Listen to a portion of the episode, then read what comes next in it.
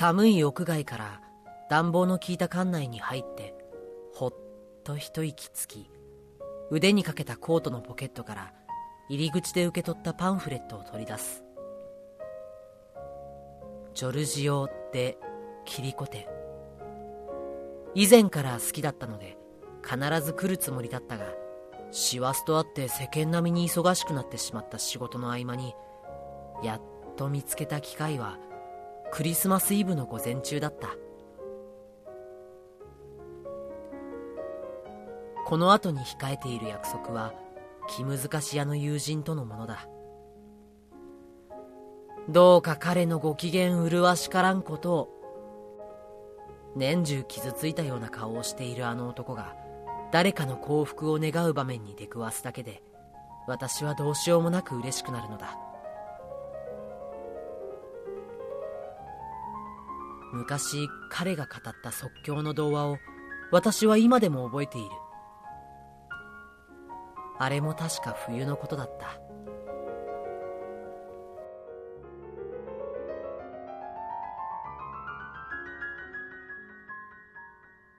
ガード下の古道具屋で変なランプを見かけて買って帰ったら魔法のランプだった。こすると魔人が出てきて願い事があればどんなことでも3つ叶えてやる。という。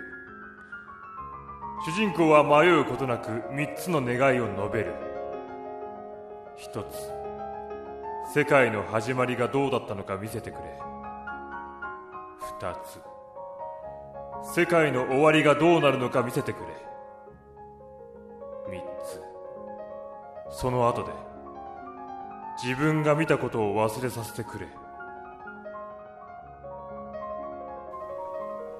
厄介なものだな。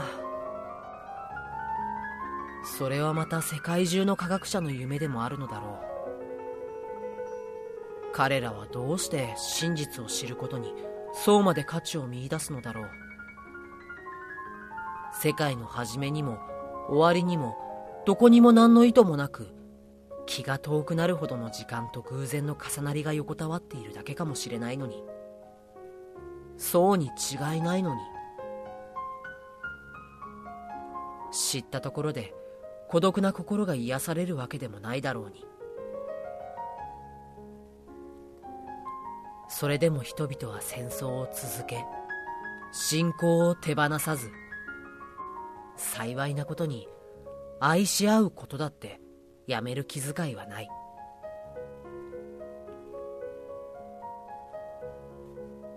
若い母親に連れられた小さな女の子が静かに静かにね。とささやき声で唱えながら私の後ろを通り過ぎていく。振り返ると彼女たちはコートの襟にクリスマスリースの形をしたお揃いのブローチをつけていた。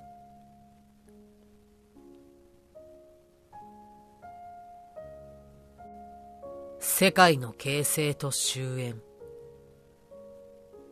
仮にそこに至るまでの経緯に何かそう神がかり的とも言えるような偶然の一致が横たわっていたとしたらシンクロニシティを和人ならどう捉えるだろうかと。あるかそんなもん。偶然に祝福されたか呪われただけだ。そのいずれかは受け取り方の問題だ。いいか。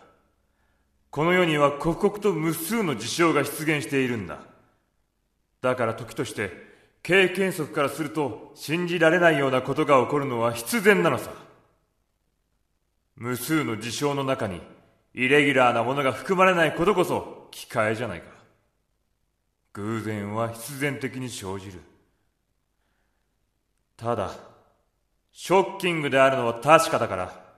それは奇跡とかシンクロニシティと呼ばれるんだ。偶然で説明がつく。理解可能なものを理解できないのは愚かだ。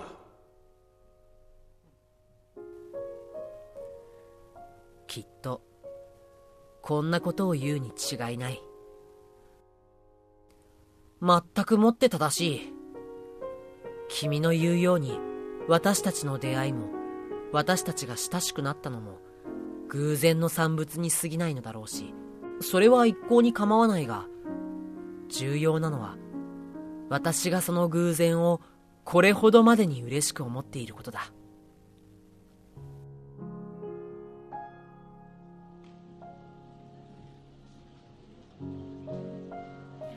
科学。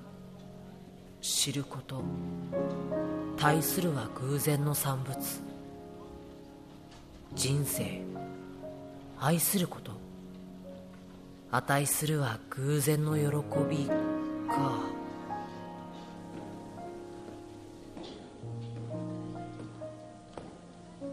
あ和人。よう。どうした？君も見に来てたのかお前が来てるんじゃないかと思ってな。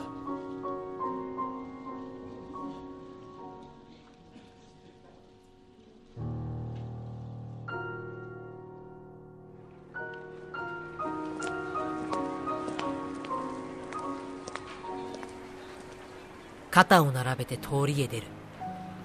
冷たい風にさらされながらも雑踏の中を笑いながら歩く。今日という日心なしか人々は皆楽しげだ。華やいだ街の様子が好ましいので私はこの年になってもクリスマスが楽しみだ。子供たちがサンタクロースを待ち離れて暮らす恋人たちが再会し兵士たちが銃を置く。結構なことではないか。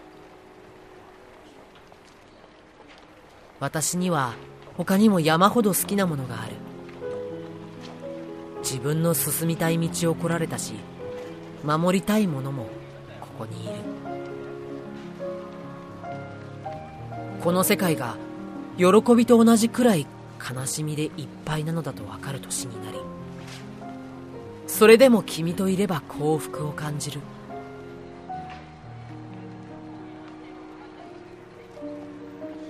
気難し屋の友人は昨日の土曜日仕事に出てきた部下たちに今年もやはり言ったのだろうか。いいクリスマスをと。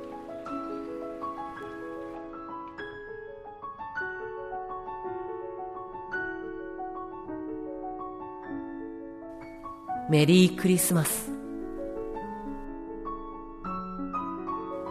できるだけ多くの人がいつもより少し幸せでありますように。